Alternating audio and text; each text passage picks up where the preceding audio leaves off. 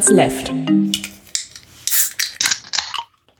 Äh, herzlich willkommen zu Dirty Minutes Left Nummer 340, lieber Arne. Hallo, lieber Holger, hallo, liebe Höris. Wir trinken heute 28 Black Blood Orange.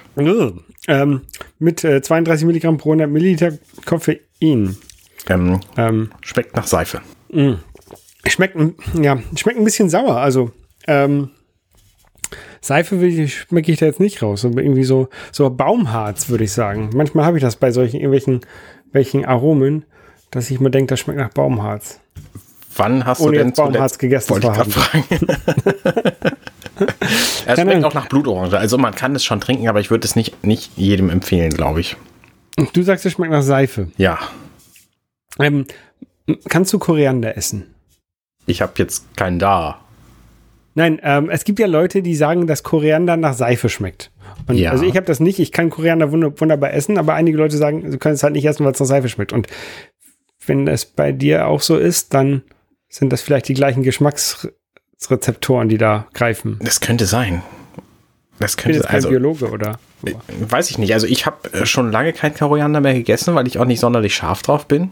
Ähm, finde aber, glaube ich, dass es auch ein bisschen nach Seife schmeckt. Okay, ja.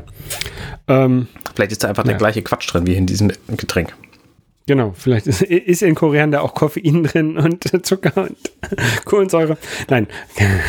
Inosid ist hier zum Beispiel drin, das habe ich noch nie gehört. Ja, keine Ahnung.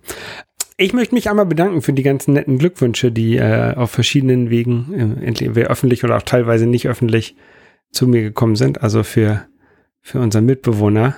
Ähm, wird, ne, wird jetzt doch eine Mitbewohnerin wahrscheinlich, also mit hoher Aha. Wahrscheinlichkeit. Sehr schön, das macht die Namenssuche einfacher. Ja, einen Namen haben wir tatsächlich sogar schon. Oh. Also, äh, kann sich natürlich noch ändern, ist ja noch ein bisschen hin, ne? Äh, deswegen verrät man den ja, glaube ich, auch nicht. Ja, nee, vor allem, ähm, ich würde den nicht verraten, weil sonst alle Leute sagen, was? Du willst dein Kind Henriette Sibylle nennen? Das ist ja voll blöde, dann wird sie ja Hänsel abgekürzt.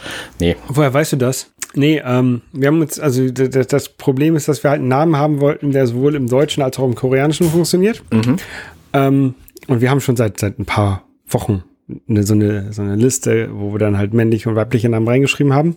Ähm, und ähm, naja, irgendwie haben die alle uns nicht, nicht uns beiden immer gefallen. Mhm. Ähm, und dann meinte meine Frau irgendwann so, ja, ich schreibe jetzt, ich schreibe jetzt erstmal irgendwelche koreanischen Namen rein. Oder ich sag jetzt irgendwelche koreanischen Namen. Und dann hat sie einen gesagt und ich so, ja, den gibt's auch im, im Deutschen. Das, der ist auch ein ganz schöner Name. Ähm, und wir haben jetzt auch niemanden in, im engeren Freundeskreis mit dem Namen. Mhm. Was ja eigentlich auch immer, also finde ich, finde ich schon sehr wichtig, dass ich ja. jetzt nicht jemanden Arne nenne oder Angela. Ja. Weil das kann, kann zu Verwirrung führen. Ähm, aber, naja, äh, auf jeden Fall ähm, haben wir da einen Namen schon ausgesucht, der uns beiden sehr gut gefällt und wo wir halt auch beide gesagt haben von Anfang an, als der Name fiel, ja, der ist gut. Gibt es das ähm, im, im Koreanischen auch mit den Doppelnamen? Das haben wir ja im Deutschen sehr häufig. Also meine nee. zwei Kinder haben beide Doppelnamen, weil das einfach geht und weil ich das praktisch finde. Nee, also das überlegen wir noch, ob wir das machen. Ähm, aber im Koreanischen eigentlich nicht. Also der äh, koreanische Name ist normalerweise dreisilbrig, wobei die erste Silbe, der, das, was wir als, als Nachnamen haben, das ist der Familienname. Du sagtest gerade dreisilbrig, das war sehr schön. Silbig. Silbig, Entschuldigung. Ähm, und der, die, die anderen beiden Silben sind halt dann der der Name, Name, der Vorname, Name. Also wo die hinten. Der ist, der ist ja hinten. Das sind, das sind ja die letzten beiden Silben. Ne? Das, ähm, naja, auf jeden Fall sind die immer zwei silbrig. Silbig. silbrig. Ich habe ich hab zu viel, ähm, zu viel hier Seife getrunken. ja, sehr gut. Und genau, und das lassen wir erstmal so wahrscheinlich. Ja, wunderbar, finde ich gut. Äh, Namen finde ich auch immer schwer. Es gibt, es gibt praktisch keinen männlichen Vornamen, den ich mag. Von daher war ich auch sehr froh, dass ich zwei Mädchen bekommen habe, weil für die Namen finden einfacher war. Meine Tochter hat mich tatsächlich, also die eine hat mich heute Morgen gefragt, wie wir denn zu ihren Namen gekommen sind. Und dann habe ich ihr mhm. gesagt, habe ich ihr erstmal erklärt, was ein Kriterium ist.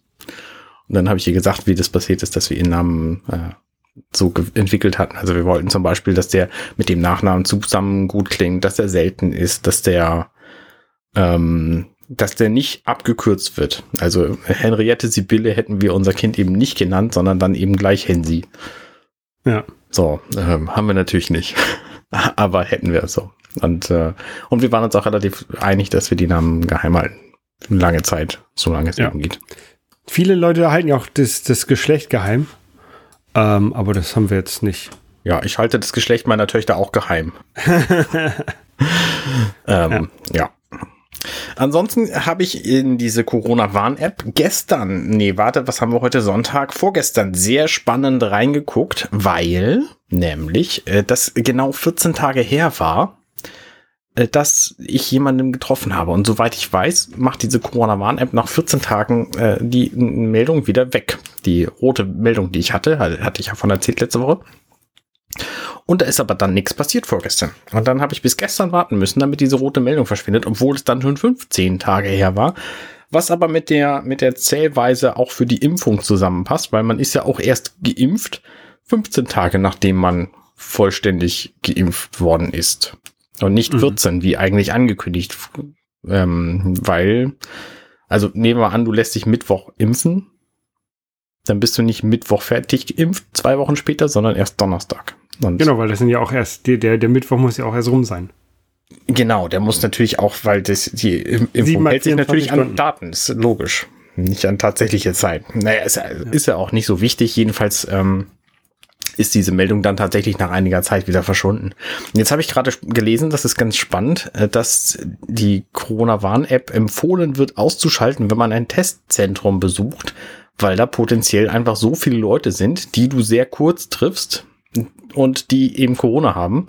Und mhm. deswegen sollst du die dann ausmachen. Und ja, oder wenn du halt gerne einen kostenlosen PCR-Test haben möchtest, dann ist es vielleicht ganz gut, den dann anzumachen und sich vor einem Testzentrum zu stellen. ja. für eine halbe Stunde und da einfach mal ein bisschen einzusammeln. Ja, ist richtig. Und da habe ich mich gefragt, ob die App nicht falsch funktioniert, wenn man, wenn empfohlen wird, sie auszumachen. Also ich, ich weiß auch von Leuten, die wohnen irgendwie in der Nähe von einem Testzentrum und haben halt nur rote Meldungen. Mhm. Das ist halt genauso blöde. Die, die, die App müsste doch irgendwie wissen, dass es nicht sinnvoll ist, dann eine Meldung rauszuhauen. Ja, aber da, dann hast du natürlich, also da, dazu müsste die App wissen, dass es ein Testzentrum Test, ist. Wo, wo, wo, Testzentren sind, genau. Und wo du und bist. Die App, und die App müsste wissen, wo du bist. Und dann muss die App, will die App ähm, Location-Informationen haben, die sie, tut mir leid, bei, bei Android haben möchte, weil sie dort, weil da bei Android die Location-Informationen und die Bluetooth zusammengebündelt in den Freigabefunktionen für Apps sind. Mhm. Bei, iOS, bei iOS ist das unterschiedlich.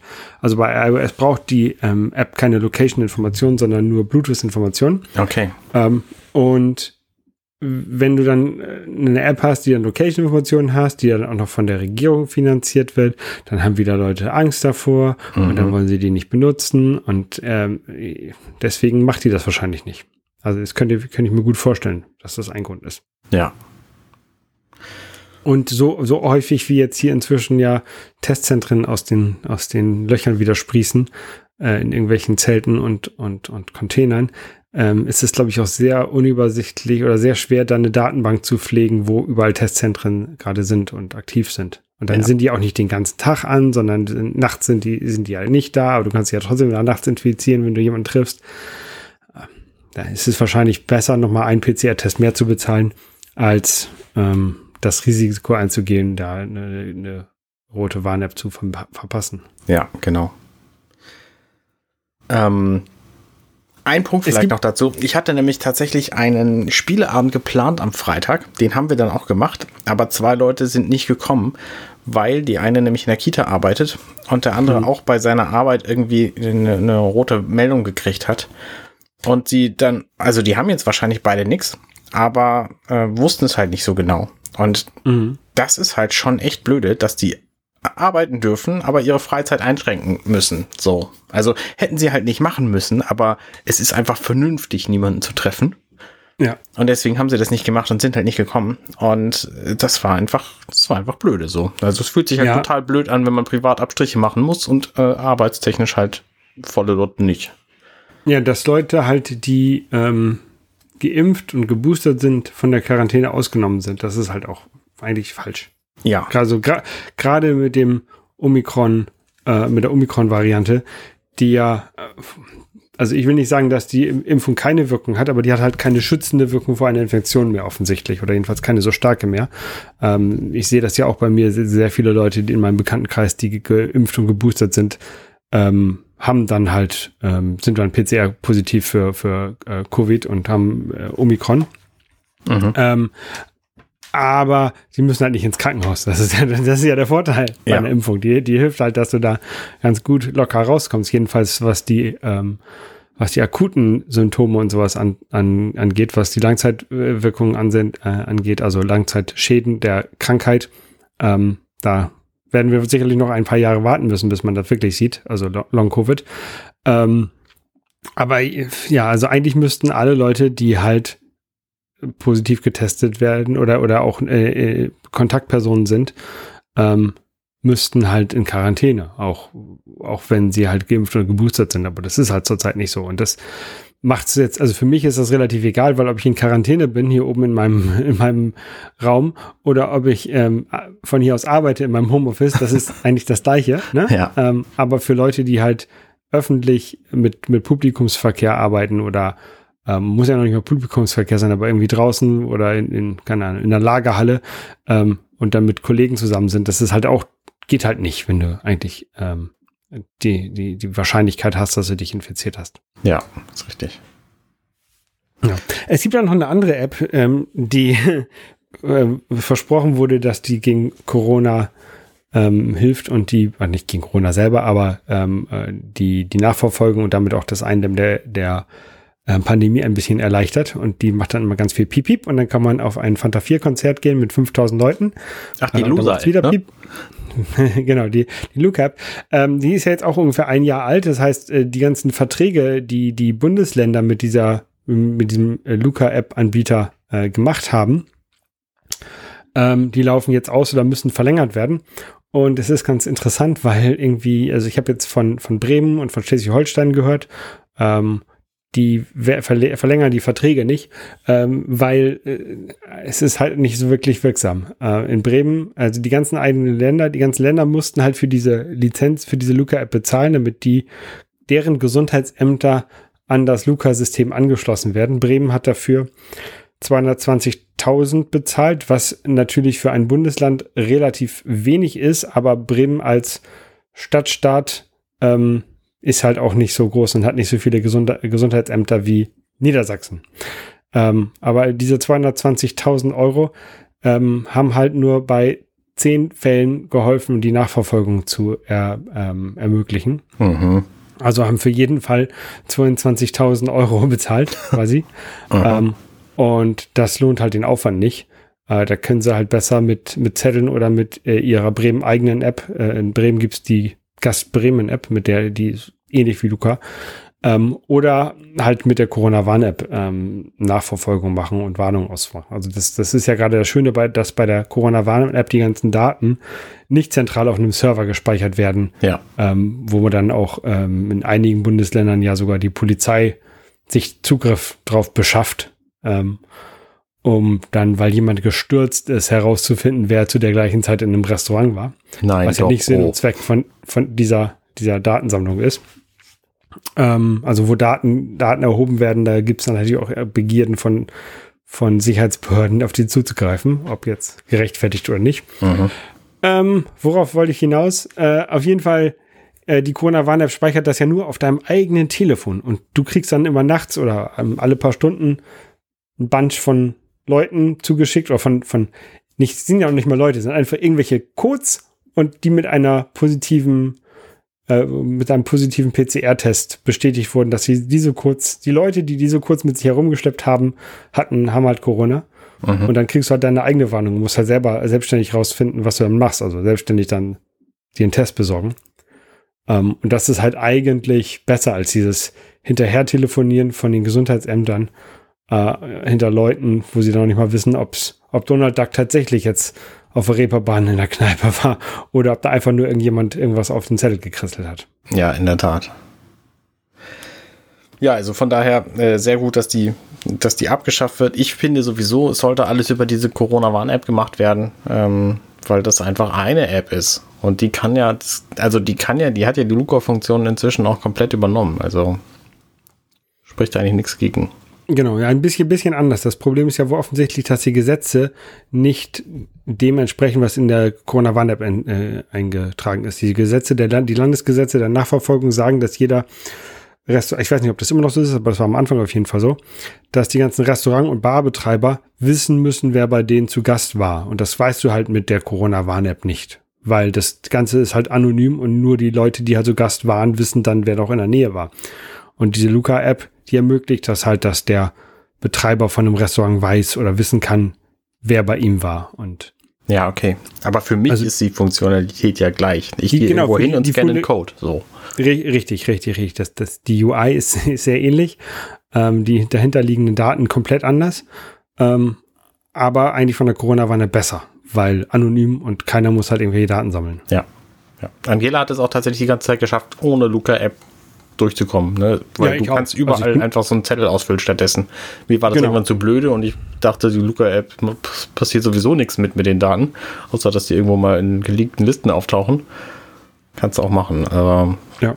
ich bin jetzt auch nicht traurig, dass das nicht, nicht weiter, weiter finanziert wird. Ja, also ich, ich nehme halt auch mal die Corona One App und fülle halt so einen Zettel aus. Habe ich auch kein Problem damit. Ja. Ähm, aber ich gehe halt tatsächlich auch nirgendwo hin. Also ich war irgendwie jetzt in letzter Zeit zweimal bei Five Guys, wo ich was ausfüllen musste, aber das war es halt auch. Ja. Wo ich auch was ausfüllen musste, nee, muss, muss ich tatsächlich gar nicht. Ähm, mein, mein Auto, äh, wir, wir haben ja ein, so, ein, so ein Elektroauto, ein Hyundai Kona Electric von 2019. Mhm. 19? Ja. Den haben wir äh, geholt, weil wir dann ja hier auf das, auf das Land, ist es ja nicht, ist eine Kleinstadt, gezogen sind. Ähm, und die, ähm, Möglichkeiten, sich hier fortzubewegen. Man hat, wir haben zwar eine S-Bahn nach Hamburg, ähm, aber gerade so in, in, Corona möchte man die auch nicht betreiben, betreten, also ich jedenfalls nicht. Mhm. Ähm, und ähm, ja, es ist halt schon praktisch häufig hier, hier in so ein bisschen ländlicherer Gegend äh, ein Auto zu haben. Ähm, und da haben wir das Problem gehabt, meine Frau fährt damit äh, immer zur Arbeit nach Altona freitags. Und jetzt ist gestern der Wagen nicht angesprungen. Also ich, wollte ihr also den rausfahren. Wie so nee. Ich habe die Garage aufgemacht, habe auf die, den Türöffner gedrückt und es war tot. Nix, gar nichts. Hm. Ähm, hab, bin hingegangen, habe auf die Tür, da ist auch so ein Knopf drauf gedrückt, nix, ging nicht auf. Konnte, konnte man zum Glück also einen kleinen Schlüssel aus diesem Schl Schlüssel Nupsi, konnte man so, noch so einen kleinen Nupsi rausziehen, mit dem, also den eigentlichen Schlüssel-Schlüssel. Mhm. Mit dem kann man dann mechanisch die Tür entsperren, entriegeln. Ähm, und dann habe ich drin auf den Startknopf gedrückt, nix. Ähm, und war halt komplett tot. Äh, und dann musste der ADAC kommen, ähm, weil die Starterbatterie leer war. Und zwar, da ist ja eine, also wie bei, bei fast jedem Auto, nehme ich mal an, eine so eine 12 Volt Batterie drin vorne. Mhm. In dem, was bei dem, ja, beim Kona auch tatsächlich noch so ein Motorraum ist. Ähm, und der musste dann überbrückt werden und, und, und von außen ähm, mit Spannung versorgt werden. Und dann ging der Wagen auch ohne Probleme an. Ähm, was natürlich total bekloppt ist, weil der hat ja nicht nur die 12 Volt Batterie, sondern der hat auch noch eine 330 Volt Batterie, mit, die voll war, oder 327 Volt Batterie. Und äh, er hat auch einen DC-DC Wandler drin, also er kann diese, diese 330 Volt auch auf 12 Volt ähm, runter transformieren und hätte damit auch theoretisch alles betreiben können, aber ähm, macht er halt nicht. Ähm, wir haben den Wagen dann einfach ein bisschen angelassen. Äh, der hat ja keinen kein Motor, der dann läuft, ja, sondern einfach Quatsch, ey. Das, das System ist halt an, ne, die, alles leuchtet. Und währenddessen ähm, lädt er halt auch dann die, die 12 Volt Batterie von der 330 Volt Batterie. Also das ist, der hat dann auch keine, keine Lichtmaschine, die er dann betreiben muss, sondern der lädt die halt einfach ohne mechanische Teile aus der dicken Batterie. Und dass er das nicht einfach automatisch macht, wenn er merkt, ah, hier äh, 12 Volt Batterie fährt, äh, fällt runter. Äh, ich lade einfach mal nach mit ein bisschen was, weil ist ja besser, du kannst 10 Kilometer weniger fahren, als du kannst gar nicht fahren. Das ist doch völliger Quatsch. Wieso macht denn der Wagen das so? Ja, keine Ahnung. Ähm, ich, als ich beim äh, erstmal so in der Panik wusste ich ja nicht, wen ich anrufen muss, habe ich erstmal beim Hyundai-Händler angerufen. Und der meinte, ja, gucken Sie mal, ob ne links neben dem ähm, Lenkrad ein Knopf mit einer Batterie ist.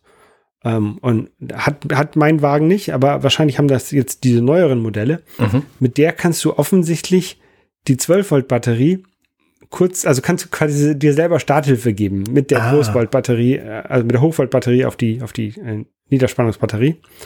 Ähm, aber hat der Wagen halt noch nicht. Und da musste tatsächlich dann der ADAC-Mann herkommen und das, das machen. Ähm, ich habe jetzt überlegt, ich, ich werde mir vielleicht mal so ein kleines. Der, der ADAC-Mann meinte auch, ja, kaufen Sie sich ruhig so, so, so, so einen portablen ähm, Notstarter. Das kann auch der allerkleinste sein, weil bei ihrem Auto brauchen sie ja auch keinen Strom. Das ist ja nicht, dass der, dass du dann einen Anlasser anmachen musst, ja. dass der einen Ritzel bewegen muss, dass da richtig mechanisch was gearbeitet werden muss. Nee, es sind einfach nur so, einmal der, so, der Computer. so einen neuen Voltblock dran bauen. Ja, der, der 12 Volt. Der, der Bordcomputer muss einmal angemacht werden und von da aus geht, geht dann alles über die große Batterie. Und so ein Quatsch. Hat er auch den Wagen nochmal ausgemacht und zugemacht, ne? genau in dem Zustand, wie er war. Und sogar, ja, haben sie ja bestimmt Leselicht angelassen. Und der hat, die hat dann die 12 Volt Batterie leer gemacht. Ne, aber da war halt nichts an. Und, äh, ich weiß jetzt auch nicht, woran das jetzt gelegen war, hab, dass die 12 Volt Batterie einfach leer war. Aber naja, ähm, dadurch, dass das äh, alles, dass ich so, dass das ja Neuwagen ist, war, also mhm. nicht mehr, weil ich bin ja rumgefahren damit, aber äh, als Neuwagen äh, zugelegt wurde, haben wir eine Mobilitätsgarantie. Das heißt, der ADAC, den musste ich noch nicht mal bezahlen. Auch ähm, wenn ich Mitglied wäre im ADAC, hätte ich es auch nicht machen müssen, bin ich aber nicht. Mhm. Hab einen neuen Wagen, da brauche ich kein Mitglied sein. Ähm, ja, war ganz praktisch und dann, der es hat halt, der, der, der Typ hat eine Stunde gebraucht, bis er bei uns war. Und dann war in, nach drei Minuten lief der Wagen wieder und dann hat er den noch mal eben zehn Minuten an seinem, an seinem Akku gelassen, um den, um die Batterie wieder ein bisschen aufzuladen. Und dann war halt auch wieder gut. Ne? Also es war jetzt nicht viel Arbeit für ihn, ähm, aber musste halt gemacht werden. Ich verstehe nicht, wie das überhaupt dazu kommen konnte. Das erscheint mir ein, ein technisch völliger Bug zu sein. Ja, also ich, ich glaube, das hängt so ein bisschen damit zusammen, dass der Wagen halt kein, nicht als Elektrowagen geplant wurde, sondern den Wagen, den mm. Hyundai Kona gibt es als Electric, den gibt es als Hybrid und den gibt es auch als Verbrenner. Und das merkt man okay. an einigen Stellen schon, dass da Kompromisse gemacht wurden, wo du bei einem Elektroauto denkst, die brauchst du doch gar nicht. Was denn noch? Also zum Beispiel ist es vorne ist halt irgendwie was drin, was aussieht wie ein Motor. Ist wahrscheinlich sogar, vielleicht ist es sogar ein Elektromotor, ich weiß es nicht. Ähm, aber bei einem normalen Elektroauto würdest du ja, würdest du ja kleinere Motoren in die Nähe der, der Räder bringen. Mhm und hättest halt vorne dann noch weiteren Stauraum drin. Also das macht ja Tesla zum Beispiel so. Ja. Ähm, wenn du richtig High Engineering machen möchtest, dann kannst du sogar die, die Räder zu Motoren machen. Also theoretisch könntest du ja, die Räder könnten ja Motoren sein. Ja, also ist richtig. Ja. Du müsstest ja nur eine Spule, also Spulen haben und einen Metallkern äh, und dann könntest du da, da äh, die Räder komplett drehen, ohne dass du da externe Motoren hast. Ja. Ähm, und ja, das ist halt bei diesem Wagen nicht so. Der, der Wagen ist halt ein Wagen, der ist halt konzeptionell so gebaut, dass man den als in verschiedenen Varianten verkaufen kann. Kannst du da jetzt auch den Elektromotor ausbauen und so einen Verbrenner einbauen und dann fährt der äh, auch? Nee, weil ich ja auch keinen kein Tank habe. Ähm, unten drunter ist eine große Batterie. Ich weiß nicht, was bei normal, da müsste ja normale Kardanwelle und sowas liegen, wenn der Heckantrieb hätte. Keine Ahnung, was, was da ist. Ähm, und äh, andere Sachen sind natürlich jetzt nicht eingebaut, die bei einem, bei einem mit. Also ich habe zum Beispiel auch keine Tankklappe hinten, sondern ich habe vorne halt so einen Ladestecker. Ich habe keinen keinen Lufteinlass für den für den Kühler, ja, weil ich brauche keinen Kühler. Ich habe keine kein kein mm, Ölreservoir, weil mein Motor braucht kein Öl. Ja. Ne? Also es gibt viele Sachen, die die der Wagen natürlich dann nicht hat, die ein die, die gerade Kosten verursachen bei einem, bei einem Verbrenner. Also ich, ich werde, oder ich werde diesen Wagen ja sowieso bald wieder abgeben, aber in diesem Wagen wird nie ein Ölwechsel gemacht werden müssen.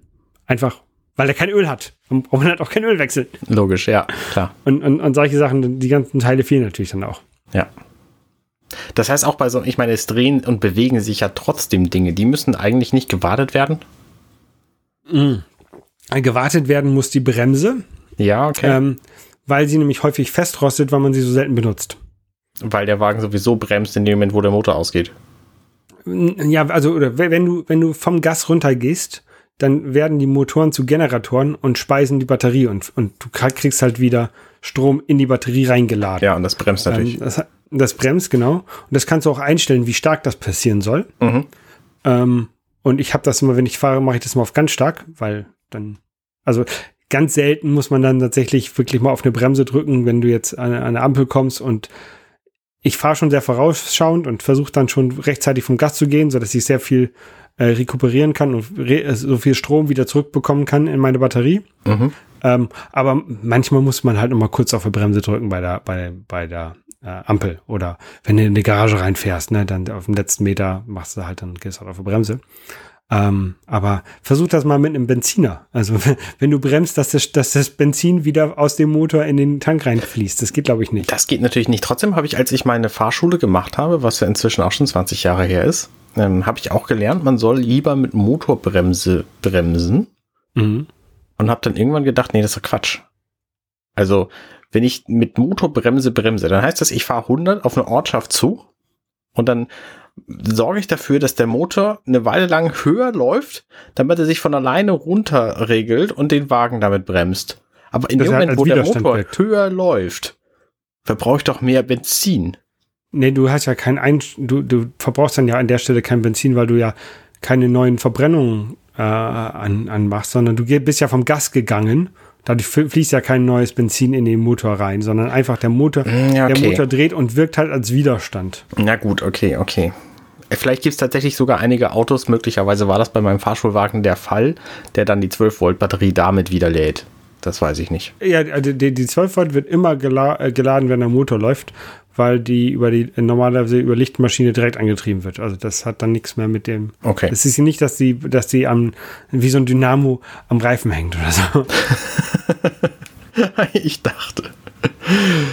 Aber ich bin auch kein Fahrzeugtechniker, ne? Also die, das, ich weiß jetzt nicht jedes Detail von jedem Fahrzeug und ob das vielleicht bei irgendeinem Fahrzeug wie so ein Dynamo am, am Reifen hängt, aber ich glaube nicht. Ja, ich glaube es auch nicht, nein. Hm, wo ich mich auch überhaupt nicht mit auskenne, das ist ja der Antrieb von so Raumschiffen.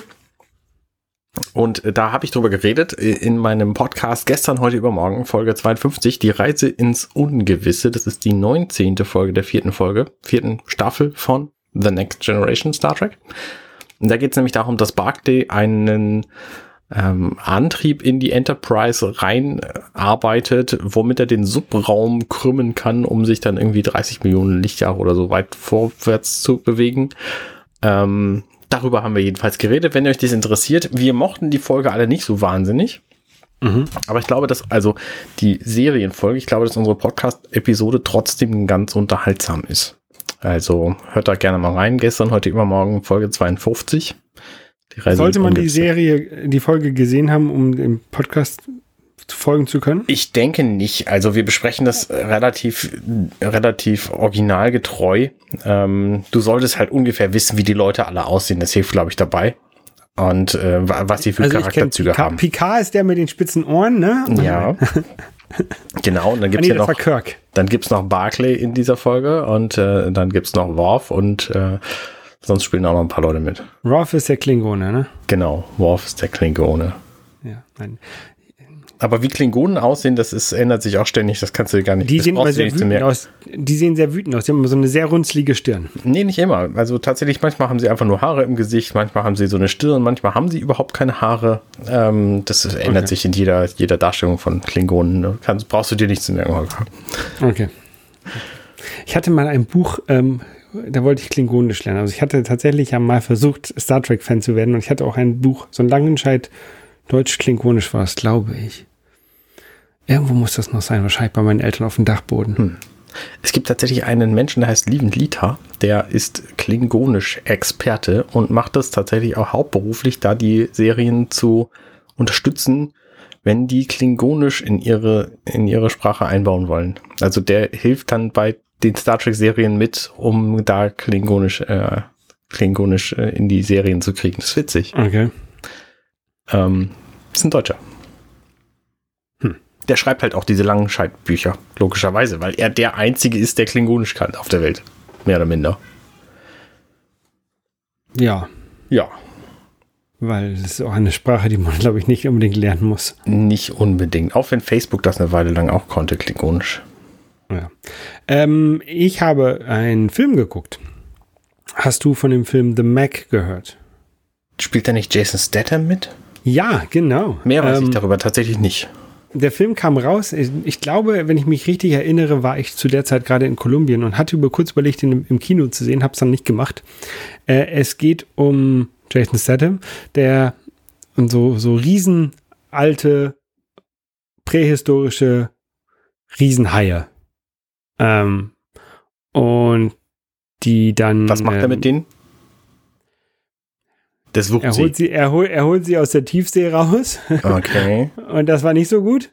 Und dann versucht er alle Menschen zu retten ähm, vor den Angriffen dieser Riesenhaie. Okay. Oder vor dem Riesenhai. Ich sag mal, es ist der Hai. Ohne jetzt spoilern zu wollen. Ähm, ist so ein ganz netter, ein ganz netter Film. Also kann man, also so zum, zum Weggucken ganz nett. Das ist jetzt nicht, nicht so super scary. Ähm, so ein paar, ein, zwei Schreckenmomente sind natürlich drin, bei so einem Hai-Film wie bei äh, anderen Hai-Filmen auch. Sharknado. Ähm, Habe ich noch nie gesehen, Sharknado. Sollte man sich vielleicht mal angucken. Nein. da gibt es, glaube ich, auch mehrere Teile von. Ne? Ja, alle nicht gucken. Aber wenn, also, wenn es schon mehrere Teile gibt, dann muss es ja auch einen Grund haben, warum es die gibt. Also, die müssen ja so trashig sein, dass sie schon wieder gut sind. Sie sind Du, extrem ich weiß, du bist, du bist nicht so der Fan von so schlecht schon wieder gut, ne? Glaube ich. Nee, nicht so. Aber ähm, ich glaube schon, dass es das gibt. Ähm, Meg Ähm. ist hier natürlich die Abkürzung für Megalodon, richtig? Genau, richtig. Der, der Riesenhai. Das ist ja, ist ja auch das Filmposter. Das, ist, das Filmposter ist irgendwie so ähnlich, also eines von denen jedenfalls, ist so ähnlich wie bei dem weißen Hai, nur dass man halt statt einem normal großen weißen Hai so einen riesengroßen Hai sieht. Ja, eher grau ist er, ne? Ja, genau, aber eben vor allem viel größer. Ja, ja, ja. Und ja, die, das geht halt auch so ein bisschen um so eine Unterwasserforschungsstation und so. Also äh, ist schon ganz cool gemacht. Und ähm, ja. Ähm, äh, uns ist dabei aufgefallen, also wir haben den Film geguckt und das, der spielt halt äh, in, ist das das südchinesische Meer, glaube ich. Ähm, auf jeden Fall ähm, kommen halt auch so eine chinesische Hochzeit drin vor und sowas. Und dann meinte meine Frau irgendwann so, den hat doch bestimmt eine chinesische Firma produziert. Ne? Und dann habe ich geguckt, Wikipedia, und irgendwie sind irgendwie fünf Produktionsfirmen aufgeführt und irgendwie drei davon tatsächlich äh, aus, aus China oder Hongkong. Ähm, und äh, das ist ganz lustig. Also man, man merkt so ein bisschen den, den Einschlag davon, dass es jetzt nicht so ein hundertprozentiger ähm, Hollywood-Film ist. Also man merkt schon, dass er so ein bisschen chinesischen Einschlag hat. Ähm, aber, äh, also wir haben den auf Englisch geguckt und Englisch ist auch die, die Sprache. Der wurde halt aus äh, in den USA und in China zusammen produziert Ja. und gefilmt und gedreht. Und Jason Statham ist ja, der, der ist ja kein Chineser, Ach so. glaube ich. Ja, weiß man Ähm, nicht. Das erkennt man, ja- meistens erkennt man das am Namen. Jason Statham kennt man aus der Transporter, glaube ich, hauptsächlich, ne? Ja, genau, richtig. Die müsste man eigentlich auch mal wieder gucken, die Filme. Ähm, passend dazu, achso, wolltest du noch eine Empfehlung oder Nicht-Empfehlung aussprechen? Ja, also wenn man, wenn man zwei Stunden Zeit hat und nichts zu tun hat, kann man sich den, glaube ich, ganz gut angucken. Okay. Und ähm, ich weiß jetzt nicht, ob ich da Kinder versetzen würde, ne? Aber ich, ich glaube, so ab zwölf Jahren kannst du dich ruhig auch mitgucken lassen oder zehn Jahren. Also der ist nicht, nicht so mega horrormäßig. Okay.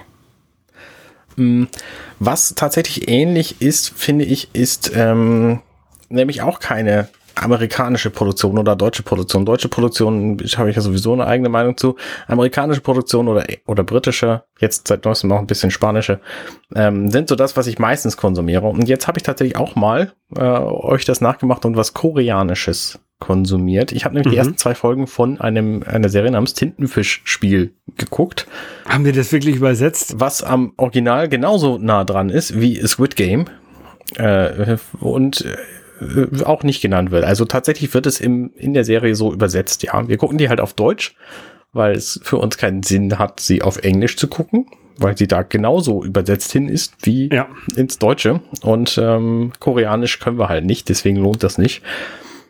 Ich fand die erste halbe Stunde gar nicht mal so spannend. Äh, die Folgen gehen ungefähr eine Stunde lang. Und Mhm. man sieht halt eine, einen äh, Koreaner, der einfach spielsüchtig ist und alles Mögliche falsch macht, so. Und das ist halt, äh, jedenfalls am Anfang fand ich den nicht wahnsinnig sympathisch. Das ändert sich dann später, ähm, weil man dann halt auch sieht, der ist halt nicht nur doof, sondern der ist halt lieb doof. Und später wird er dann halt auch ein bisschen schlauer dargestellt, so, aber am Anfang ist er schon echt ziemlich doof. Und ähm, So ab der zweiten Folge fand ich das dann aber super interessant alles. Und jetzt haben wir noch ein bisschen von der dritten geguckt. Und äh, ich kann, kann den Hype nachvollziehen. Also es macht schon irgendwie Spaß, diese Serie zu gucken und zu rätseln, was wohl passiert und wie die irgendwie da, also wer, wer überlebt und warum es eine zweite Staffel geben kann und all solche Dinge. Also ähm, ich, ich würde das auf jeden Fall weiter gucken und bin da jetzt auch äh, angefixt. Ja. Drei, Folge 327 äh, haben wir habe ich davon berichtet. Da habe ich den, haben wir das mich gerade geguckt. Ja. Ähm, Squid Game würde ich vielleicht aber nicht mit Kindern gucken. Nee, das definitiv nicht. Ich war auch schockiert von den, also da sind ja relativ viele Sachen da, die total harmlos sind und sehr, sehr, sehr egal. Und manche Sachen, die widerlich, also alles, was widerlich sein kann, wird auch möglichst widerlich dargestellt. Das ist meine, meine Empfindung. Naja, trotzdem Empfehlung, ähm, hartgesottene sollten sich diese Serie angucken. Ähm, wir gucken gerade noch eine Serie, die ist ein bisschen, bisschen seichter, ist halt eine, so eine Sitcom, ähm, die ja, auch mit koreanischen ähm, Spiel, äh, Schauspielern beziehungsweise kanadischen Schauspielern mit Korea, äh, koreanischer Abstammung. Die kommt nämlich aus, äh, aus Kanada, die Serie. Und sie heißt Kim's Convenience. Und es geht um einen Convenience Store, der von koreanischen Einwanderern geführt wird. Ähm, und deren Kinder spielen dort halt auch mit. Die eine geht zur Uni, der andere arbeitet in einem ähm, Auto Rental Store, wie heißt das? Autovermietung. Mhm. Ähm, und ähm, also ich am Anfang hatte ich so ein bisschen Probleme damit, weil diese ähm, die die Convenience Store Besitzer, also die das ältere Ehepaar, die sprechen halt schon extrem gebrochenes Englisch, ne? Absichtlich natürlich. Mhm. Ähm, und ich fand das ein bisschen übertrieben. Ähm, also, weil ich, ich, mir nicht vorstellen konnte, dass jemand, der so lange in äh, einem fremden Land lebt, also dann Kanada, ähm, tatsächlich äh, solche gravierenden Englischfehler macht. Und ich, ich hatte ein bisschen gedacht, das ist dann vielleicht ein bisschen sehr, sehr übertrieben. Aber äh, eigentlich ist es auch ganz lustig und ganz nett. Und es ist eine, ist eine schöne, schöne, lustige Serie. Und ähm, ja, äh, immer geht immer so 20 Minuten, halbe Stunde. Und das ist eigentlich immer so zur Zeit unser Tagesabschluss. Da gucken wir eine Folge davon und dann geht ins Bett. Sehr gut. Wie viele, wie viele Staffeln, Folgen gibt's da? Äh, es gibt fünf Staffeln. Und A, 20, 12, vom, vom, ja, vier Folgen. Vermutlich 20 Folgen. Es gibt insgesamt 65 Folgen. Okay. Ich hatte ja erzählt, dass wir einen Spieleabend gemacht haben. An diesem Spieleabend haben wir Exit gespielt, aber ich habe tatsächlich noch einen Freund zu Besuch gehabt am Donnerstag davor und am Samstag danach, also gestern. Und wir haben ein Spiel gespielt namens Night of the Living Dead, ein Zombie-Side-Spiel. Ich glaube, davon habe ich schon mal erzählt. Man ähm, ist, spielt, egal wie viele Leute da sind, immer eine Gruppe von Leuten. Mhm. Und die müssen sich gegen Zombies bewähren und verschiedene Aufträge machen. Es ist ein Kampagnenspiel, das heißt, theoretisch kann man auch alles einzeln spielen, aber man spielt, wenn man das der Reihe nach spielt, Szenario 1, 2, 3 bis 10, ähm, dann spielt man den Film nach. Den Film Night of the Living Dead von 19, was ist das, 68 70, von 60. George Romero, der Erfinder der heutigen Zombies quasi. Also die, die Romeros ähm, sind nach ihm benannt. Das sind quasi diese Zombies, die äh, mit erhobenen Armen auf dich zuschlürfen, schlurfen. Genau, langsame Zombies. Genau, so. Es gibt natürlich auch ein bisschen was Schnelleres so, aber dieser Typ Zombie ist nach dem, dem George Romero benannt. Und den Film, das ist witzig, den kannst du dir halt überall bei YouTube kostenlos angucken, weil die das damals verbockt haben und der deswegen kein Copyright hat. Mhm. Und das Spiel basiert jetzt aber auf dem Remake 50 Jahre später, 2018, ja, muss 68 gewesen sein. Ähm, und da gibt's dann halt Copyright. Also die haben halt quasi ein Remaster von diesem Ding gemacht. Und ja. ähm, auf dem basiert dann dieses Spiel. Das ist ein Spiel von Simon. Die äh, Firma macht halt ganz viele Brettspiele und die zeichnen sich immer dadurch aus, dass sie wahnsinnig viele Miniaturen haben. Und die Abkürzung Simon steht auch für Cool Mini or Not. Und ähm, das macht einfach Spaß. Wir sind tatsächlich am Donnerstag komplett überrannt worden von den Zombies. und hatten so viele Zombies auf dem Brett wie lange nicht mehr. Und dann haben aber gestern ähm, drei Missionen geschafft ohne große Probleme und ähm, es ist, macht einfach Spaß, mit sich irgendwie immer besser auszurüsten und die Zombies dann abzuschießen und äh, Erfahrungspunkte für jeden Zombie einzukriegen und dann mhm. besser zu werden, mehr Fähigkeiten und sich dann abzusprechen, taktisch vorzugehen. Hier, da der Zombie steht drei Felder entfernt, da könnte ich zwar hinlaufen, aber dann würde er im nächsten Zug loslaufen und mich dann hauen und so. Das ist schon, das ist schon eine sehr witzige Geschichte. Und da sind halt ein paar überraschende Geschichten dabei. Es gibt halt eine bestimmte Anzahl von Minis nur. Und wenn die Minis nicht mehr ausreichen für die Zahl der Zombies, die eigentlich auf das Spielfeld kommen müssten, dann kriegen wir eine Zusatzaktion. Und das war das, was uns überrascht hat und uns dann quasi den Sieg gekostet. Und das spielt sich, wenn sich, wenn ich das jetzt anhöre, also das ist wahrscheinlich dann ein rundenbasierendes Spiel. Genau. Und spielt sich wahrscheinlich so ein bisschen wie XCOM oder wie ähm, Rebels gegen Mario oder wie hieß das noch? Ja, genau. Ähm, also, dass du immer laufen kannst und schießen kannst und dann ist eine Runde vorbei oder so. Genau, genau. Erst sind alle, alle äh, Helden dran, dann sind alle Zombies dran, dann sind wieder alle Helden dran, dann sind wieder alle Zombies dran. Genau. Und da gibt es ganz, ganz, ganz viele Spiele dieser Art. Ähm, Im Grunde ist äh, Aliens Another Glorious Day in the Core auch eins davon. Und auch die, das Darksiders, The Forbidden Lands, was ich hier noch rumstehen habe, ist auch so eins. Und da gibt es mhm. ganz viele von. Die sind halt alles Kampagnenspiele. Das heißt, man spielt so die erste Mission, um das Spielprinzip kennenzulernen und dann die weiteren quasi, um da eine Geschichte zu erleben. Und das funktioniert auch in diesem hier einigermaßen gut. Und es macht einfach wahnsinnig Spaß. ist echt ziemlich cool. Ja, cool. Und das dann, war's. Wenn, wenn, wenn, die Pandemie vorbei ist, dann müssen wir das vielleicht auch mal zusammen spielen. Ja, sehr gerne, sehr gerne. Ähm, wir haben noch, nur noch drei Missionen jetzt offen. Danach werden wir uns dann dem nächsten Kampagnenspiel widmen, also zum Beispiel Aliens oder im Darksiders. Oder Doom. Oder einem von den vielen anderen. Dann viel Spaß beim Zombies abschlachten. Vielen Dank. Und wir hören uns dann spätestens Montag. Genau. Wahrscheinlich. Bei Borderlands 2. Bei Borderland, beim Borderlands Leute abschlachten. Richtig, das ist auch witzig. Genau. Und bis dann, bis zum nächsten Mal. Bis dann, ciao, ciao. Tschüss. Hey, ich bin Arne und das war Dirty Minutes Left. Schön, dass ihr zugehört habt. Dieser Podcast ist und bleibt kostenlos für alle. Wenn ihr all meine anderen Podcasts sucht, wenn euch gefällt, was ihr gehört habt und wenn ihr uns unterstützen mögt, guckt doch auf compendion.net. Dirty Minutes Left